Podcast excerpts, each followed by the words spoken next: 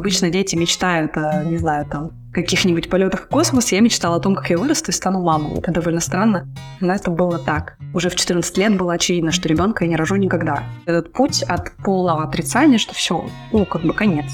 Моя жизнь не удалась. До ощущения, что она продолжается, прошло, мне кажется, лет 10. Очень помогали врачи на медосмотрах, которые говорили, нет матки, как же ты замуж выйдешь, бедняжечка. Ни один из моих мужчин, которые встречались на моем пути, ни разу не засомневался в смысле продолжения отношений, когда узнал, что я никогда не смогу родить ребенка. Я не могу сказать, что никаких страхов у меня не было. Я абсолютно четко была уверена в том, что это мой путь. Пришла, усыновила, победила и жила долго и счастливо. Конечно же нет. Я знаю очень много историй, по какой причине кровная мать оставляла своего ребенка, и могу сказать, что я бы не взялась их судить. Я бы не хотела оказаться на их месте, чтобы принимать это чудовищное решение. И я абсолютно уверена, что оно не далось им легко. Это важно, это важно. Забери, разбери. Ты это важно, поверь. Добрый день, дорогие друзья! Я Мицкевич Елена, практикующий психолог. Рад приветствовать вас на своем подкасте «Ты – это важно». Сегодня у меня удивительная личная история, невероятная героиня в гостях Екатерина Кузнецова, биолог, мама приемных детей, блогер, автор книг и про садоводство, и про приемное родительство. И вообще очень многосторонний человек. Катя, здравствуйте. Спасибо большое, что вы согласились прийти. Здравствуйте, Елена, рада быть здесь сегодня. Мне очень неловко начинать сегодняшний выпуск, потому что я знаю, с какой точки начался ваш путь родительства за много-много лет до того, как это стало физически происходить в вашей жизни. Тем не менее, могу ли я попросить вас начать рассказывать свою историю? Да, конечно, я уже очень много раз ее рассказывала и давно прожила и приняла ее. Я мечтала стать мамой, наверное, сколько я себя помню, с совершенно младенчества, когда была еще совсем маленькой. Дело в том, что когда я была маленькая, я потеряла сестру, и мне было три с половиной года тогда, когда ее не стало. И, видимо, одиночество, которое наступило в моей жизни совершенно неожиданно в таком раннем возрасте, всю жизнь меня подталкивало к тому, чтобы стать мамой. То есть э, обычно дети мечтают, не знаю, там, каких-нибудь полетах в космос. Я мечтала о том, как я вырасту и стану мамой. Это довольно странно, но это было так. Я даже помню, нашла у своей мамы альбом «Мой малыш», в общем, тогда это было не так распространено, как сейчас. Я нашла какой-то пыльный альбом на дальней полке в шкафу и представляла, как я буду заполнять его. Первая информация о своем малыше, то есть ребенок, наверное, лет 7-8 мне тогда было, активно представляла себе, как я однажды стану мамой. Когда мне было 14 лет, у меня обнаружилась опухоль, которая в итоге повлекла за собой весьма неприятные последствия. Мне ампутировали матку и оба яичника – то есть уже в 14 лет было очевидно, что ребенка я не рожу никогда. Никакие ЭКО, никакие донорские яйцеклетки, ничего в моем случае, естественно, помочь не могло. Это был колоссальный удар. Но вот представьте, что вы о чем-то мечтаете, уверены, что все получится, потому что это не какой-то там полет в космос, это что-то вполне реальное, что получается почти у всех. И вот в 14 я поняла, что это не сбудется никогда. Печальная, но уже, к счастью, пережитая история. Но если я правильно помню, ваша история еще имеет место быть врачебная неточность, которая тоже послужила да, принятию именно этого решения врачами. Да, врачи тогда решили, что это онкологическая опухоль, потому что развивалась она очень быстро. И, честно сказать, больница, в которой мне делали операцию, даже выдала нам гистологические анализы с диагнозом онкология. Но, к счастью, моя мама не остановилась на анализе только этой лаборатории, отправила мою опухоль гистологические срезы еще в несколько онкоцентров, и нигде больше этот диагноз не подтвердился. То есть, к счастью для меня, рака у меня не было, хотя много лет после этого я сдавала онкомаркеры для того, чтобы спокойно жить дальше, убеждаться в том, что все-таки его нет. Но, тем не менее, вот такое решение было принято в момент операции прямо на операционном столе. Мне сложно судить врачей, я вообще не берусь судить кого-то.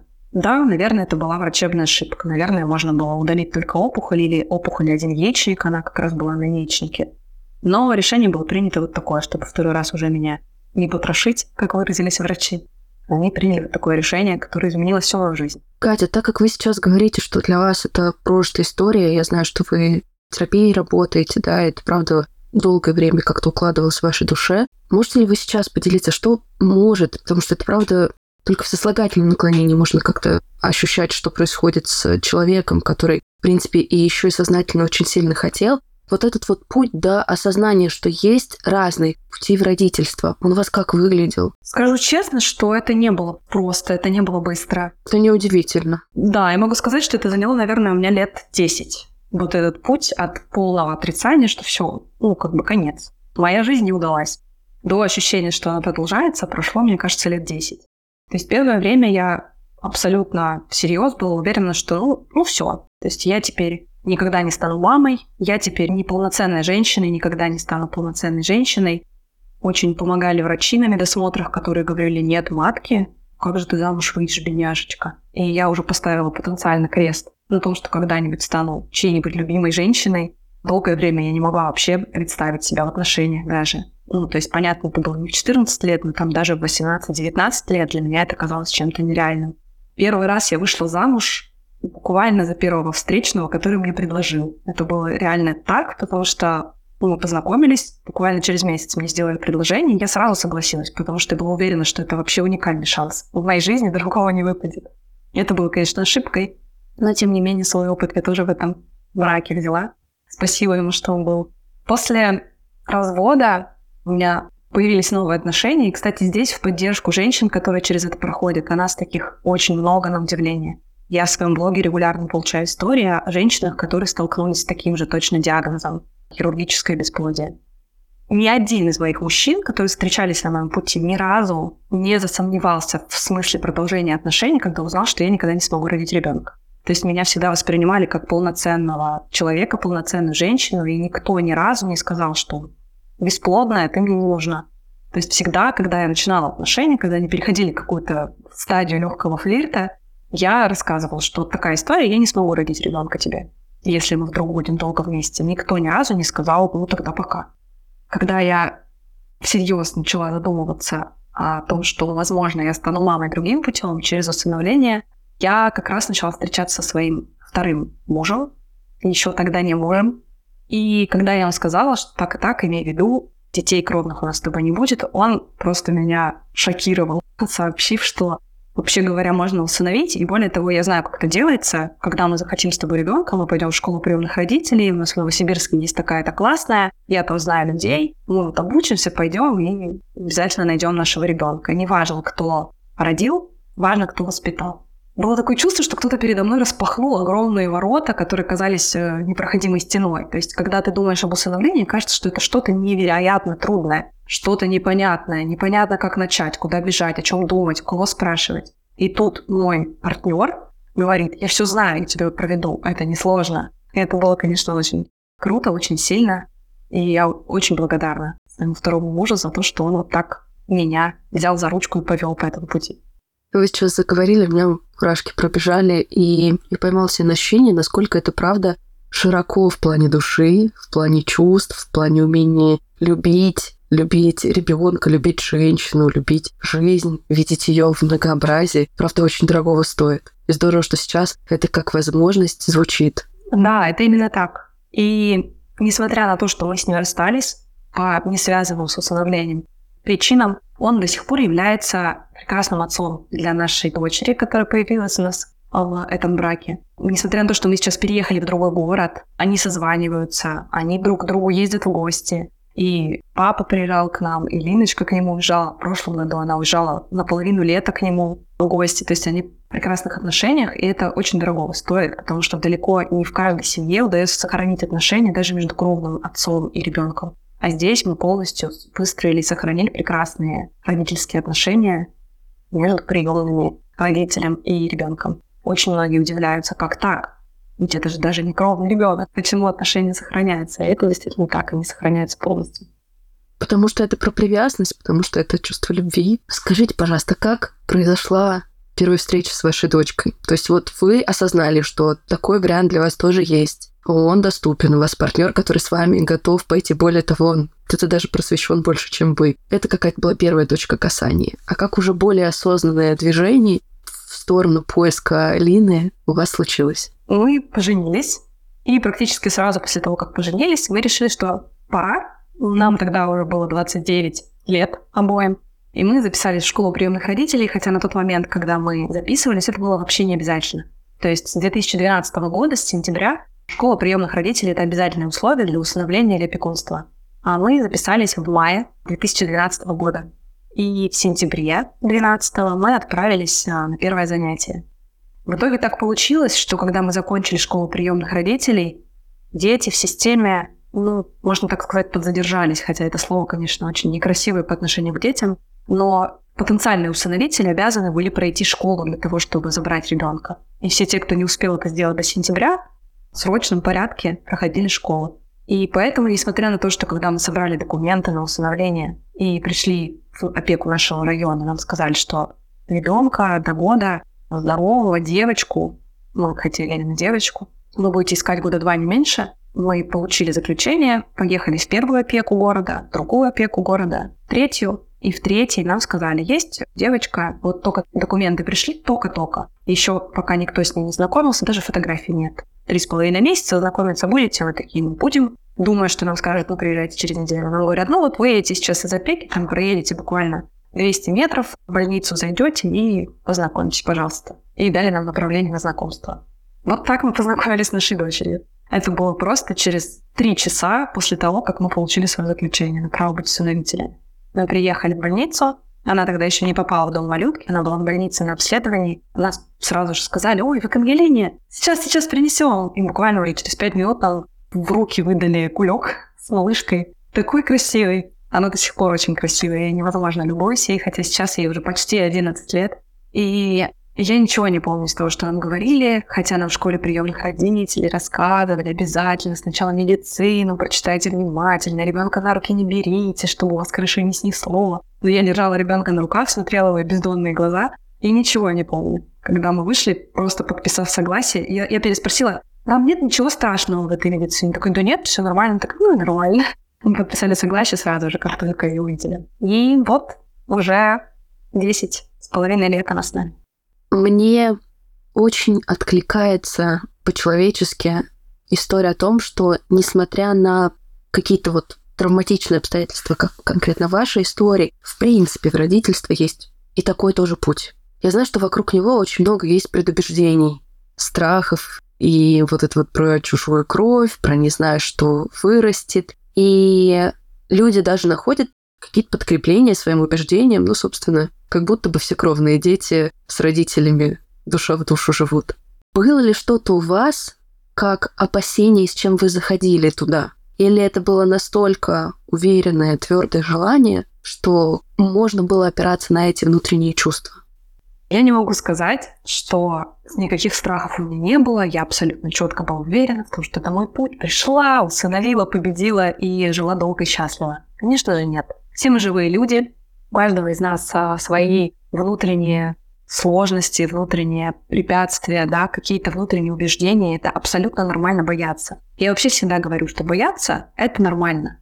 Но бояться и делать – это правильно, а бояться и не делать – это неправильно. То есть страх не должен останавливать тебя от того, что тебе важно, что тебе нужно. Я боялась и делала. Боялась до потных ладошек, до просто бессонных ночей. Естественно, это было очень тревожно. Даже несмотря на то, что я по образованию генетик, поэтому гены приемных детей меня вообще не пугали. Ну, на минуточку оговоримся, например, что я дочь алкоголика. Мой отец спился, когда ему было 50 лет, он просто настолько много выпил, что с утра не проснулся. Умер на моих руках. А при этом я бесплодна. То есть мои генетические особенности привели к тому, что я не могу иметь детей.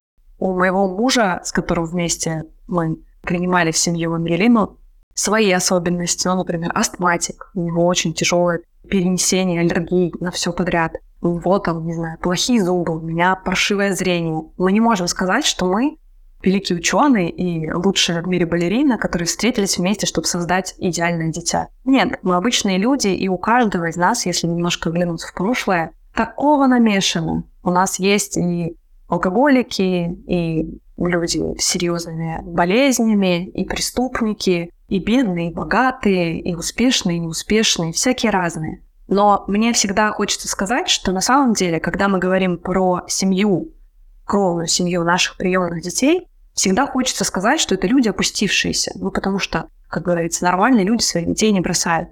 На самом же деле, то, что эта семья появилась, означает, что предыдущее поколение было успешным. Вполне они справлялись со своей жизнью. И в их семье, в их корнях точно так же есть и ученые, и балерины, есть и люди, прошедшие войну и победившие в ней. Есть люди, которые успешно справлялись со своей жизнью. То, что в последнем поколении случилась какая-то беда, которая привела к тому, что ребенок остался без кровных родителей, это совсем не показатель того, что он и дальше не может быть успешен.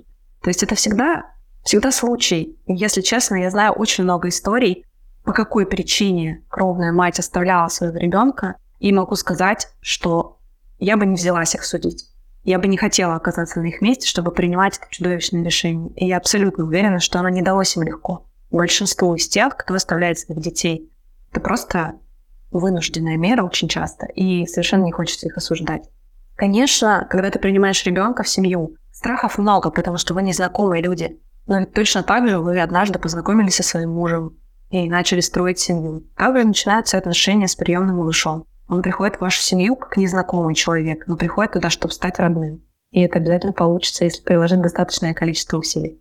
Если отойти от э, именно формы родительства, приемного родительства, и в этом сезоне я уже записывала выпуск с будущей мамой, которая делилась своими страхами, которая готовится к родительству, насколько это правда ответственно и страшно. Вот было ли у вас без привязки к приемному родительству, в принципе, сомнения или какие-то переживания на этот счет. Потому что, с одной стороны, да, ваше желание настолько глубокое, настолько раннее, настолько сильное, с другой стороны, это действительно ну, такой большой проект по самоотдаче. Это маленькая жизнь, которая определенное количество времени будет зависеть от вас. Конечно, да, такие переживания тоже были. Наверное, они не были на переднем плане по сравнению с тем, что я принимаю ребенка в семью, а не рожаю его. Но, естественно, Такие тревоги тоже есть у каждой мамы абсолютно. Мне кажется, не бывает. Наверное, бывает, но это очень легкомысленно. Давать жизнь новому ребенку, не продумывая, как там все дальше, хватит ли у тебя ресурса, будешь ли ты достаточно хорошей мамой для него и так далее. У меня тоже такие страхи были. Я помню, как я посреди ночи проснулась и рыдала на плечо у мужа, например, потому что поняла, что я забыла покормить кролика, и представила, что будет, если я забуду покормить ребенка, вот так же отвлекусь. Есть такие всякие мысли, конечно, были, но по сравнению с общепринятыми, наверное, страхами приемных детей, не полюбить ребенка приемного или обнаружить какую-то серьезную патологию в процессе уже, когда ребенок твой, или что его заберет кто-то, тоже очень распространенный страх. Наверное, это был самый маленький из моих страхов. Как вы развивались в этой роли мамы, когда Лена пришла в ваш дом? Не буду врать, что у нас произошел какой-то волшебный щелчок при первой встрече. Многие рассказывают именно так, что я увидела своего ребенка, у меня в голове щелкнуло, я поняла, что это моя дочь, и все, с этого момента мы жили долго и счастливо. Нет, так не было. Я увидела хорошенькую девочку, подумала, что эту девочку я смогу полюбить, если буду о ней заботиться. И через пять дней так получилось. Меня на правах будущей матери, хотя прав еще никаких не было, положили в больницу к Ангелине, чтобы мы лежали с ней в одной палате, знакомились до того, как пройдет суд по усыновлению. Суд назначили еще через 11 дней. И 11 дней в больнице, проведенных наедине с чужим еще абсолютно ребенком, я довольно долго вспоминала как самое страшное в своей жизни, потому что это был очень кардинально другой опыт, чем вся моя предыдущая жизнь. Вчера я шла на работу, вчера я была успешным специалистом, вчера я встречалась с подругами, вчера я полностью распоряжалась своим временем. И рассчитывал, что года через два, может быть, у меня появится ребенок, а сегодня я мать. Это было очень-очень резко, очень стремительное перемещение. И еще тогда в больнице так получилось, что из-за того, что я не, не познакомилась с медициной ребенка, у меня была куча вопросов об этом. Но мне никто на них не отвечал. Когда я спрашивала у врачей, можете мне рассказать поподробнее про Лину? Как там, что со здоровьем? Я говорю, вот она не реагирует, например, ни на звуки, ни на хлопок на мой. Она не оборачивается, в кроватке лежит со стеклянными глазами. Она точно слышит. Мне говорили, не нравится, собрали вещи, ушли отсюда. Мы другую мамочку найдем в нашей прекрасной линии. И это ко мне просто узнать, с чем мне предстоит столкнуться, может быть, какие-то там особенности. Собрали вещи и ушли. Вот так со мной разговаривали. Я просто там рыдала вечерами, это, конечно, был шок. Зато за эти 11 дней я обзвонила всех своих детных подруг, выучила миллион каких-то потешек, каких-то песенок, каких-то гимнастик для пальчиков, массажиков, чего-то еще. И это было такое, как будто бы я с места в карьер нырнула в материнство. Это было трудно. И сказать честно, так, чтобы любовь какая-то материнская, она, наверное, пришла месяца через три только после того, как Ангелина у нас появилась дома. То есть первые месяцы даже дома я чисто технически выполняла какие-то обязанности, рассказывала стишки-потешки, носила на ручках, кормила молочком, смотрела на нее как на чужого человека. Это было очень стыдно, об этом было не принято говорить, и мне не с кем было это обсудить. Но сейчас я могу об этом честно сказать, потому что, к счастью, любовь отросла.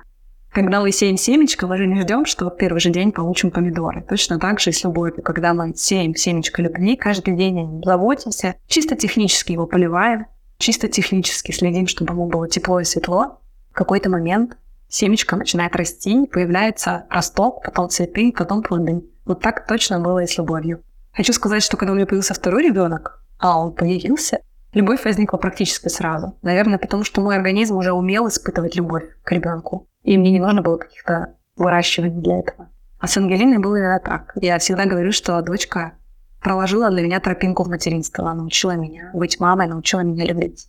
Ну, про ваше родительство с Никитой мы еще сейчас следом поговорим чуть-чуть попозже. И я знаю, насколько они отличаются друг от друга, но, собственно, как и кровное родительство, дети редко бывают одинаковые и похожие. Что с Линой давалось сложнее всего вот помимо этих трех месяцев, когда оказалось, что чувство любви не появляется, когда ты просто смотришь на ребенка, да. Ну, собственно, что нормально. Мы же тоже не испытываем чувство любви ко всем детям, которых видим на улице, да. Мы любим своих, когда уже привязанность прорастает. Я бы сказала, что Ангелина была подарочным ребенком.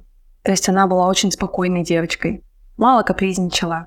Была очень позитивно улыбчивая. И она очень рано заговорила полтора года она уже сносно объяснялась на человеческом языке, и нужно было понять, что и как. То есть в два она уже говорила как довольно взрослый человек, единственное, немножко там картавила и какие-то буквы проглатывала. Но в целом в ее два года ей всегда давали четыре, потому что она и крепенькая была такая, и очень хорошо говорила. Это было очень удобно, с ней всегда можно было договориться обо всем. Очень-очень, очень удобный ребенок.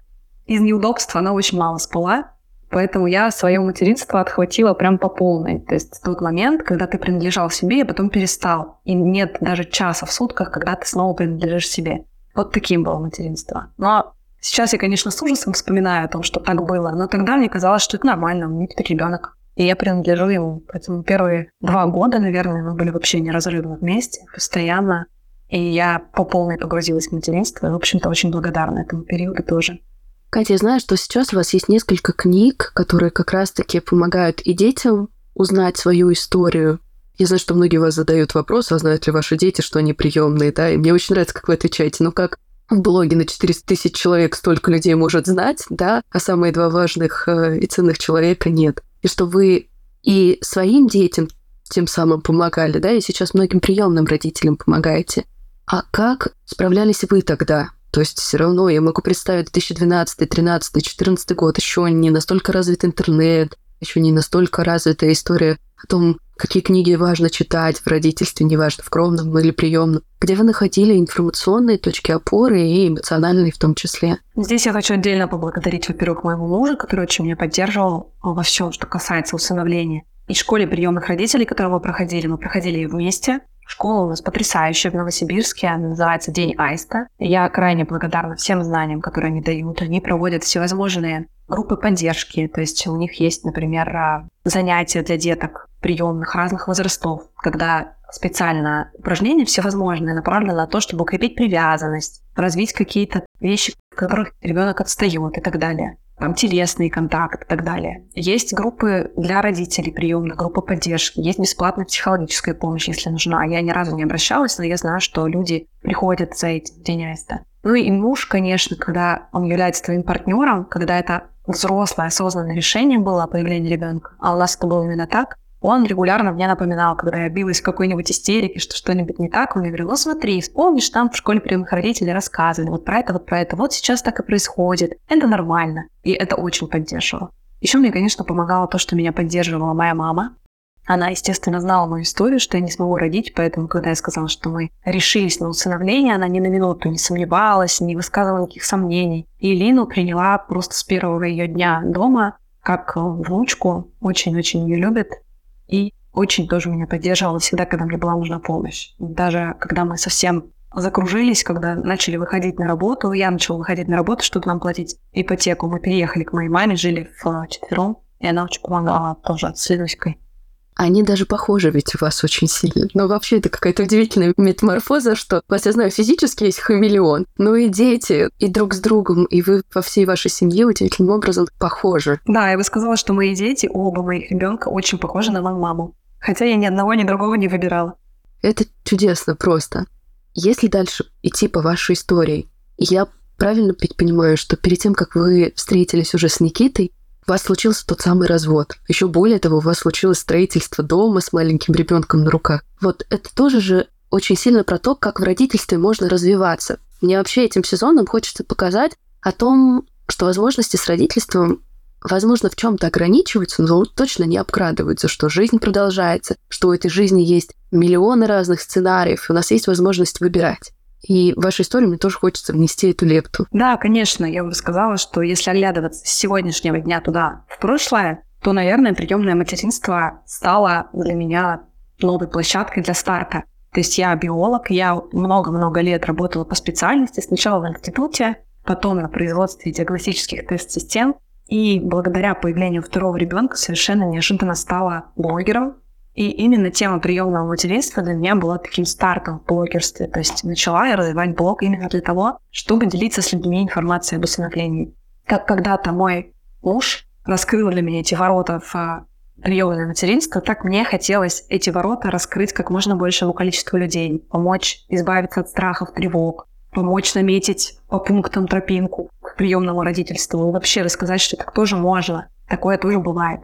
И да, наверное, сейчас я, в общем-то, даже благодарна тому, что так со мной произошло в 14 лет, потому что кто знает, как я реализовалась бы, если бы смогла родить ребенка. Может быть, я неудачно бы вышла замуж, выражала бы детей и влачила печальное существование многодетной мамы без той душевности, сердечности, которая есть у меня сейчас по отношению к моим детям, и без той возможности проявляться, которая есть сейчас. Как знать? Мы же не знаем, какая жизнь была уготована нам изначально и почему именно так произошло. Так получилось, что я, собственно, дозрела до второго ребенка, поняла, что я хочу еще одного ребенка, и мы даже собрали с моим бывшим мужем теперь уже документы на второе усыновление, и когда мне предложили знакомство с первым малышом, меня как будто ушат ледяной воды вылили, потому что я поняла, что я не готова знакомиться, и вообще я собираюсь делать не то. То есть я пытаюсь спасти брак, который разваливается, заклеив его пластырем еще одного ребенка. Но если с кровным родительством это может быть, хотя вряд ли, еще хоть как-то сработает, то с приемным родительством ты, наоборот, конечно же, добавляешь такой клин в брак, потому что это всегда сложно. Это очень много принятия, очень много любви нужно между партнерами для того, чтобы ребенка встроить в семью. И я поняла, что я иду не туда. И тогда, собственно, сказала своему мужу, что мне кажется, нам нужно не ребенка еще одного принимать в семью, а расставаться. Это было трудно, это было страшно. Я только-только вышла из декрета на работу. Ангелине было два года. И когда мы, собственно, расстались, когда мы начали делить имущество, мы продали нашу квартиру совместно нажитую, поделили денежку, и получилось, что у меня полтора миллиона денег. На эти деньги, конечно, нельзя было никакой квартиры купить. Еще у нас была куплена земля, которая за то время, пока мы были в браке, не подорожала ни на рубль и вообще была неликвидная, было очень сложно продать. И тогда мой муж сказал, что ему земля точно не нужна, это ж ты хотела дом, выбирай землю. И я у него выкупила эту землю, и осталась, соответственно, с небольшой суммой, землей где-то далеко-далеко, и невозможностью купить квартиру и ребенка в руках. И тогда мне казалось реально, что это как безвыходная история, что я теперь навсегда так застряла, буду жить с мамой, будем воспитывать вдвоем моего ребенка. Потом у меня появился мужчина, который стал в итоге моим третьим мужем и до сих пор вместе, который мне в какой-то момент сказал, ты хочешь дом, так что ты его не построишь? Давай посмотрим. Вот у тебя есть участок, вот у тебя есть полтора миллиона. Давай посмотрим, что можно построить на полтора миллиона. Это было реально так. Он открыл ноутбук, постучал по клавишам, говорит, вот я нашел какую-то фирму, дом там 6 на 8 из бруса, маленький, конечно, но ничего, для начала это хорошо. Вот строй. И мы поехали и заключили договор на стройку. Так началась стройка моего дома. Я всегда его называю мой дом, потому что тогда я действительно его строила одна. Будущий муж тогда еще был просто бойфрендом, было совершенно непонятно, насколько серьезно у нас отношения будут развиваться. Поэтому я строила свой дом, а он помогал физически в каких-то там моментах. Это была такая себе история, но я точно могу сказать, что ничего невозможного нет. Все абсолютно реально, и в итоге этот маленький дом вырос втрое за время, пока мы в нем жили, стал чудесным семейным гнездышком. В нем появился Никита, потом в нем мы сыграли свадьбу, и потом уже из мы переехали в Калининград. Теперь здесь строим новый наш дом. Вот это удивительная последовательность, да, про то, что сначала появился Никита, а потом мы, хотя уже у вас отношения с Владимиром как-то завязывались, как это вообще произошло? То есть я так понимаю, что все равно зерно этого желания второго ребенка, оно было не только в попытках спасти прошлый брак, но еще и в э, развитии в родительстве. Нет, конечно, мне очень хотелось второго ребенка, хотя бы потому, что когда я была маленькая, я потеряла сестру, и у меня где-то на подкорке, мне кажется, стояла такая установка, что детей должно быть минимум двое. Грубо, конечно говоря, но для запаса, чтобы один точно остался. Я сейчас сильно утрирую, но надеюсь, вы меня поймете. Это тоже тема, которую очень долго прорабатывал с психологами. Это непросто. На самом деле, у меня тоже есть такое ощущение, что мне никогда не будет достаточно детей. Сейчас я снова хочу малыша, хотя понимаю, что, боже мой, ну куда? Только-только дети подросли, уже можно путешествовать, можно заниматься своим развитием и так далее, ростом, а душа требует третьего. Посмотрим еще, пока ничего не загадываю. Хочется проговорить, что дети не мешали вам заниматься развитием, поэтому одно другого не исключает. И, в общем, так получилось, да, что ребенка действительно хотела, и когда мы начинали отношения с Вовой, я ему, в общем-то, сразу сказала, что хочу еще одного ребенка. Он сказал, что детей вообще никогда не хотел и не хочет, свой дом тоже не хочет. Ну, как бы думаю, ладно, в общем-то, мы же не женимся, пока просто встречаемся. И эта мысль о втором ребенке вертелась-вертелась в моей голове, отношения как будто бы никуда не развивались. То есть мы парень и девушка нам вроде бы хорошо вместе, но ни о какой свадьбе, ни о каком будущем речи не идет. Я периодически его спрашивала, там, как ты видишь себя через пять лет? Он такой, да так же, как сейчас, вот, работаю там же, вот, может, с тобой встречаюсь. И я понимала, что меня это, конечно, не устраивает. Мне там 35 лет, мне хочется какого-то развития, мне хочется второго ребенка, мне хочется семью и ощущение, что я не одна строю свой дом. И в какой-то момент я даже уговорила его пройти школу приемных родителей, чтобы, возможно, у него пропал этот страх перед приемными детьми, потому что если ты и своих-то не хочешь, то приемные вызывают, конечно, просто шевеление волос на затылке. И тут мы прошли школу приемных родителей, он даже сделал мне предложение, что, мол, давай поженимся, но у меня было такое ощущение, что он этого на самом деле по-настоящему не хочет. Но, тем не менее, свадьбу мы все равно назначили, подали заявление. Свадьба должна была быть в конце апреля 2018 года, и потом мы собирались в свадебное путешествие. И у меня было такое ощущение, что я одна планирую эту свадьбу, я одна планирую это путешествие, им предлагала всякие варианты. Он такой, ну, может быть, ну, давай потом обсудим. Ну, в принципе, неплохой вариант, не было этого энтузиазма. И у меня появилось ощущение, что это еще мужика замуж, в жены. Мне вообще этого не хотелось. Никогда себе не представляла, что я буду кого-то там уговаривать на себе жениться. На тот момент я считала, что я просто суперзвезда. Я такая классная. Почему я должна кого-то уговаривать? И тут в какой-то момент мне звонит моя одна группница по школе приемных родителей, по второй группе школы приемных родителей, которые мы проходили уже с Вовой, и говорит, слушай, я была в опеке вот такого-то района, я же девочку еще, а мне там мальчика новорожденного предложили. Там, может, вам, типа, без разницы, мальчик, девочка, вам же без разницы? А я такая, ну, мне, да, без разницы, мне тоже мальчик подойдет. И я полушутя говорю Вове, что вот так и так, тут мальчика нам новорожденного предлагают. Я думаю, может, ездить познакомиться? Он такой, ну, съезди, познакомься. Документы у меня были собраны, а как бы свадьбы еще не было, они были абсолютно действительны. Я такая, вот и поеду. Я приехала в опеку на следующий день. Мне сказали, что того мальчика, естественно, в тот же день уже нашлись его родители. Вчера появились на него документы, вчера же его родители нашлись. Я говорю, ну ладно, я тогда оставлю вам свои документы, поставьте меня в очередь. Меня поставили в очередь под номером 74. Мать-одиночка с ребенком. Я рассказала о том, что у меня уже есть девочка приемная, показала фотографии, мы так приятно пообщались с женщиной из опеки. И я уехала в смысле, ну, значит, не судьба, я попробовала. Спустя неделю мне звонят, здравствуйте, это из опеки, вы у нас документы оставляли. У вас снова новорожденный мальчик отказал. Хотели бы познакомиться. Я такая, так, стоп. Я 74-я очередь была неделю назад. Что произошло? Она такая, ну, тут такая ситуация, в общем, он, ну, во-первых, у него сифилис, а во-вторых, он, кажется, бурят, бурятской внешности. В общем, я позвонила первым по очереди, они сказали, что сейчас не могут познакомиться. Я позвонила вторым, они сказали, что там жена в больнице, тоже они не могут. Я позвонила третьему, они сказали, что бурят ему никак не подходит. И я такая думала, а что такая хорошая девочка, у нее уже приемная дочка есть, она знает, что это такое, позвоню. И позвонила мне. Она позвонила мне четвертой из 74. Я сказала, познакомлюсь. Ну, как бы, чем черт не шутит, сказала я. Давайте. В этот же день спустилась в отделение сифилиса, благо работала я на производстве диагностических тест-систем, у нас было прям отделение такое, которое занимается тест-системами на сифилис. И спросила у них, говорю, подскажите, вот мне сказали, у младенца сифилис, что это значит? Мне ответили, что врожденный сифилис, если, например, мама болела в процессе беременности и сифилис передался младенцу, он вызывает серьезные патологии развития. И если бы так было, мне бы, естественно, сказали, что не просто у него там антитела на сифилис есть, а у него такая, такая, такая порожденная патология. Это совсем другая группа развития, группа здоровья, и об этом обязательно сообщают. А раз, говорит, просто антитела на сифилис, это значит, что, скорее всего, мама когда-то в молодости болела, вылечилась, а антитела на всю жизнь остаются. Вот, типа, года все выветрятся. И я в этом плане была совершенно спокойна. Но бурят, это было очень забавно, потому что когда мы с Вовой закончили школу приемных родителей, мне Вова сказал, что, может быть, однажды я и дозрею до приемного ребенка, но хотелось бы, чтобы у него была славянская внешность, потому что муж у меня блондин, голубоглазый, ну, прям арийская такая внешность, и чтобы он был похож на меня. И мне кажется, вот этот рассказ про Бурята, он был просто как последний клин, вбитый вообще наши отношения, которые так держались на соплях на тот момент. Но тем не менее я поехала знакомиться. Мы поехали вместе. На самом деле, хотя не было собранных документов, но нас пустили. Вместе познакомиться с ребенком, вынесли нам маленького Никитку, мы оба посмотрели на него, переглянулись такие, ну, не такой уж и бурят. Это был первый комментарий, на самом деле. Он был действительно круглолицый, смугленький, с темными узенькими глазками, приплюснутым носиком. Но было видно, что что-то в нем национальное есть, но абсолютно точно не ярко выраженное.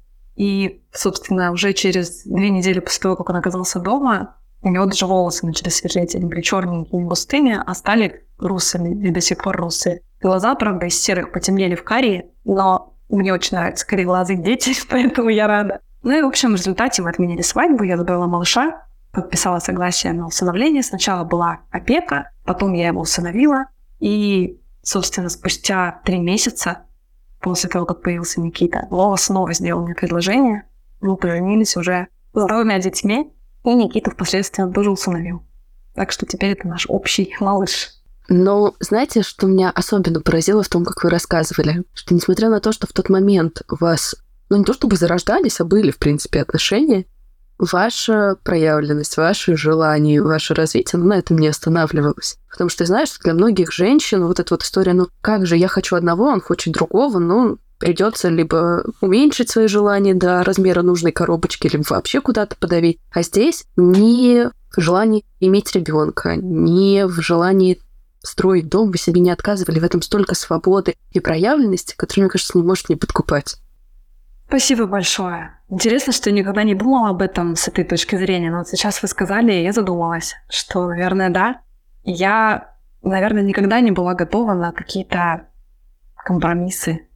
Я всегда за максимальную честность и в отношениях, и в жизни, и по отношению к самой себе, и по отношению к своему партнеру. То есть Многие говорят, что я как бы вынудила мужчину, да, стать отцом. Но на самом деле я, наоборот, дала ему, предоставила ему выбор. То есть я не стала настаивать. Для меня это было важно, чтобы детей было двое.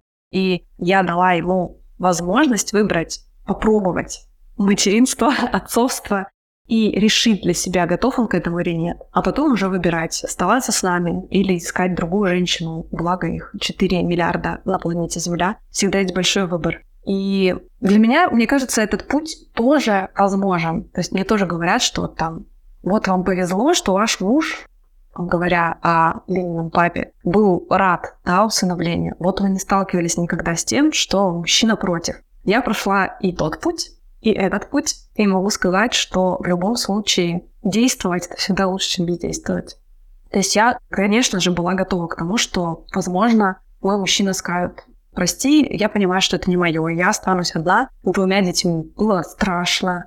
Я очень много плакала в тот период, бесконечно просто. Это было очень трудное решение. Но тем не менее я подумала, я хочу быть замужем, но без возможности стать такой мамой, какой я всегда мечтала, или я хочу стать мамой, как бы с, возможно, потенциальным замужеством, которое потом человеком, который примет меня такой, какая я есть и выбрала второй вариант. Но это же опять же вот про свободу, смелость и про то, что лучше бояться и делать, чем бояться и не делать. Все так, все так. До сих пор так считаю. Если вернуться к родительству уже с Никитой, я знаю, что его история намного с точки зрения привязанности больнее и тяжелее. И это в том числе отложило отпечаток и на том, как он интегрировался в вашу семью. Можете ли вы рассказать про его, про ваш совместный путь?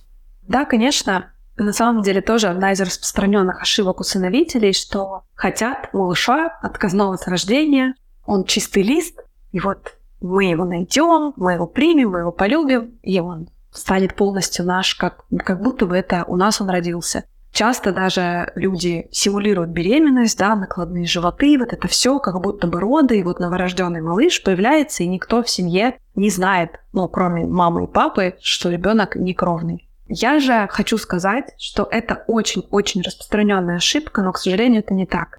Ребенок отказной с рождения получает намного чаще, гораздо более серьезную травму привязанности, чем ребенок, которого хотели, которого родили, о котором заботились первое время, а потом по какой-то причине мама кровная не справилась. То есть в случае с Ангелиной было именно так. Ее кровная мама хотела ее, она ее родила, она ее кормила грудью почти месяц после рождения, а потом не справилась с задачей мамы. И Лина осталась одна. В случае же с Никитой решение о том, что от него откажутся родители, было принято еще в утробе.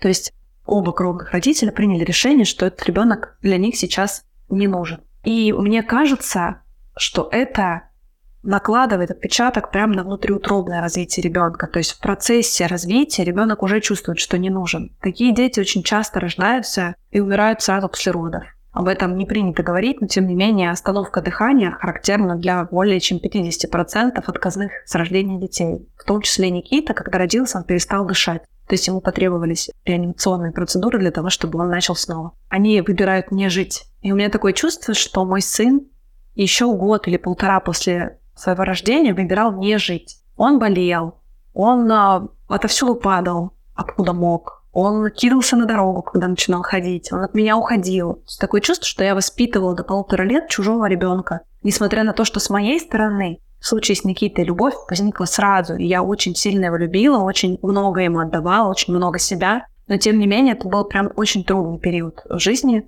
потому что я как будто воспитывал чужого малыша. И привязанность как таковая, доверие с его стороны начало появляться только после полутора лет. Я очень хорошо помню эти моменты, когда он, например, ударялся, он не просил его утешить, я подходила, он меня отталкивал. Или когда ночью, например, он спал рядом с нами, но если я прикасалась в ночи, то он как от огня шарахался, чтобы его никто не трогал. Спал всегда один. И я очень хорошо помню эту ночь, когда впервые он ночью ко мне подкатился под бочок, прижался ко мне и продолжил спать. Я, мне кажется, не спала больше ни минуты, просто лежала, дышала и боялась спугнуть это счастье, непонятное большинству мам. В чем счастье, что ребенок рядом с тобой спит.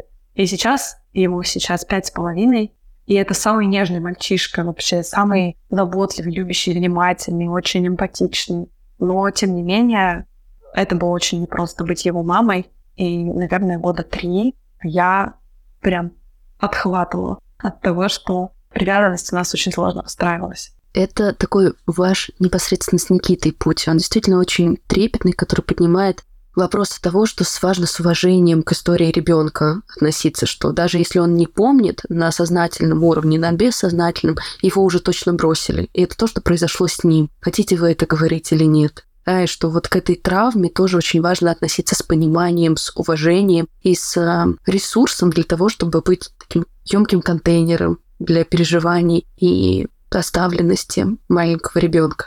А что происходило с вами как семьей, как Лина приняла это? То есть в этот момент вы уже стали мамой двух. И как именно их отношения развивались и выстраивались? И каково это было для вас? Это тоже была сложная история, потому что Ангелина маленькая, когда я только начала заговаривать еще в ее два года о том, что, возможно, появится еще один малыш. Она была очень этому рада, очень ждала и ждала, получается, до пяти лет. То есть Никита появился, когда ей было пять с половиной. И она прям очень хотела себе братика или сестричку, часто об этом заговаривала, действительно очень ждала. Но когда появился Никита, началась очень сильная ревность. То есть нужно быть готовым, если у тебя приемные дети, особенно если у тебя приемные дети, нужно быть готовым к тому, что ревность может принять довольно серьезные масштабы, потому что ребенок как будто бы снова первый ребенок, старший, как будто бы снова переживает вот эту потерю мамы, что она теперь не только твоя, она теперь стала двоих, а вдруг она меня разлюбит и вернет обратно в детский дом, вдруг меня оставят.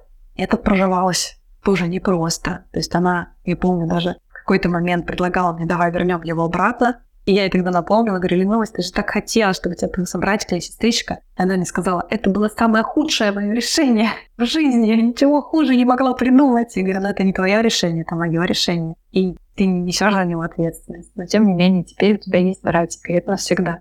Но сейчас эта история прожита. Я бы не сказала, что у них э, какие-то супер прекрасные отношения, но я каждый раз с наслаждением смотрю, как они играют друг с другом, общаются, выстраивают отношения, как Лина старается быть хорошей старшей сестрой для братика. Это очень приятно, конечно. Как перышком по сердцу. Как сейчас выглядят ваши моменты материнства? Вот если сделать зарисовку, что первое приходит в чувства, в образы, в ассоциации? Первое приходит в голову, как мы втроем с Линой, с Никитой перед сном читаем книжку. Никита не всегда разрешает Лине послушать, у него бывает, что нет, сегодня мама только моя, но я особенно сильно люблю моменты, когда мы все втроем читаем. Они пристраиваются с двух сторон, по бокам от меня, я читаю, они слушают, что-то там обсуждают, и вот это чувство под твоими руками, как под крыльями двух детей, оно ни с чем не сравнимо, очень-очень счастливое. Спасибо вам большое за эту историю. Спасибо вам большое за то, что так искренне сегодня поделились про то, какое бывает непростое стремление в родительство, какие бывают обстоятельства. Мне очень понравилось как-то в вашем блоге, когда вы сказали про то, что да, вот эта возможность взрастить семя внутри переросло в вашу невероятную любовь и к биологии, и к садоводству, и к созерцанию, как прорастают помидоры, цветы, про то, что у вас огромное количество учеников, которые учатся садоводству и зеленению, что от вас очень многие родители заразились этой идеей о приемном родительстве, и много-много малышей находят дом. Мне кажется, что это правда невероятно важный пример того, как травма может стать несущей конструкцией, большой-большой силой, большим-большим самоопределением. Да, это действительно так. Если не пытаться закопать свою яму, не пытаться ее заплатками залепить, а принять ее такой, какая она есть, в этом можно найти ресурс. В конце концов, в любую яму можно что-нибудь посадить, и она непременно вырастет, потому что это всегда возможность, это всегда шанс на что-то новое. Если что-то разрушено, есть место для того, чтобы построить что-то совершенно другое. Так получилось и у меня. А что вы можете пожелать нашим слушателям, среди которых, возможно, есть мамы, у которых действительно приемное родительство как единственная возможность стать мамой, или которые просто думают в эту сторону, присматриваются и нащупывают емкость внутри своей души, что, а может быть и таким образом я тоже могу дать ребенку жизнь. Мой совет для начала заглянуть внутрь себя и постараться принять боль того, что ты не можешь стать мамой кровного ребенка. Потому что если эта боль не принята, то очень многие проекции идут на приемного ребенка. То есть ты как будто бы его потенциально сравниваешь со своим несостоявшимся кровным. То есть для начала принять себя таким, какой ты есть. А потом обязательно записаться в школу приемных родителей в своем регионе. Это бесплатно. Это очень интересно. Это потрясающий опыт. И это ни к чему не обязывает. Это просто школа, которая даст тебе понимание того, что же такое приемное родительство, что же такое отказные детки, что нужно сделать для того, чтобы стать мамой ребенка, который остался без попечения родителей. И когда у тебя уже есть знания и есть принятие себя, то из этого можно будет вылепить новый путь материнства. Так тоже можно, и это здорово быть мамой. Мне кажется, что проблемными делает детей не столько факт того, что их оставили, а сколько системы, в которой дети невидимо не получают самого главного получают привязанность, не получают ощущение нужности. Как только у ребенка появляется взрослый, который о нем может позаботиться, который показывает ему, что тебе в этом мире рады, дети откликаются. Я не хочу идеализировать эту ситуацию, потому что дети все разные. И, конечно, есть дети, которые в какой-то момент окончательно принимают решение, что я теперь сам за себя. И доверие взрослым могут так и не сформировать. К этому тоже нужно быть готовым. Но абсолютно точно ребенок, живущий в семье, намного лучше будет развиваться, намного большего достигнет и намного более крепкий фундамент получит по сравнению с ребенком, который так и вырастет в системе. То есть обязательно нужно взвешивать свои силы. Готов ли ты быть проводником для этого ребенка в мир?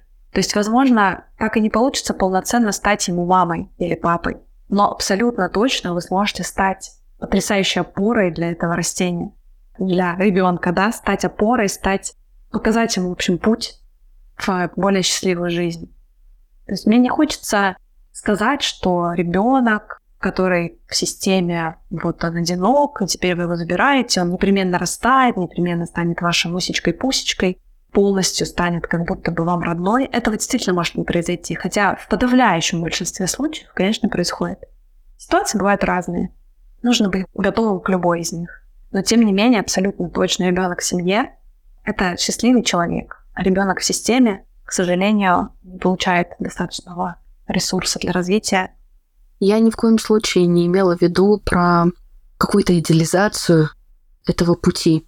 Я скорее про общие элементы привязанности, что это как с Никитой, да, которому долгое время потребовалось, чтобы понять, что я кому-то нужен, да, и какая трансформация и в плане тепла, и отзывчивости происходит. Подписано на огромное количество мам, приемных детей разных возрастов. И да, с кем-то эта привязанность ближе и теплее, с кем-то холоднее, но я имела в виду, что это точно не может не оставить след, это точно будет очень разительной разницей между тем, когда ребенок познает, что кто-то в этом мире оказался к нему добр, не спасал. Спасательство в родительстве вообще так себе история, не в кровном, не в приемном, а когда кто-то с тобой искренне поделился, потому что захотел, потому что вот у него внутри нашлись ресурсы. И вот это ощущение потому что ты нужен, оно само по себе, я его не гиперболизирую, но может быть каким-то на кончиках пальцев. Но оно точно не может не оставить след в жизни ребенка, с которым уже произошло что-то очень непростое.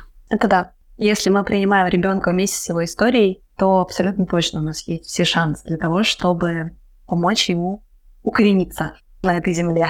Если уж говорить моими любимыми растительными метафорами, то дети в системе как будто бы в воздухе подвешены у них не на что опереться. И когда мы забираем их в семью, мы позволяем им остаться самими собой, но при этом пустить корни на том же клочке земли, на котором стоим мы. И это, конечно, безусловно, дает свои результаты. Спасибо большое, Катя. Пожалуйста. Спасибо за этот разговор.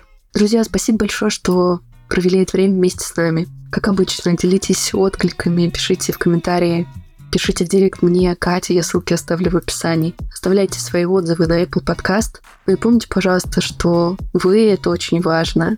дети внутри вас и вокруг вас — это тоже что-то очень-очень важное. Спасибо. Спасибо большое. До новых встреч. Ты это важно, это важно Как себя обрести? Открой свою дверь.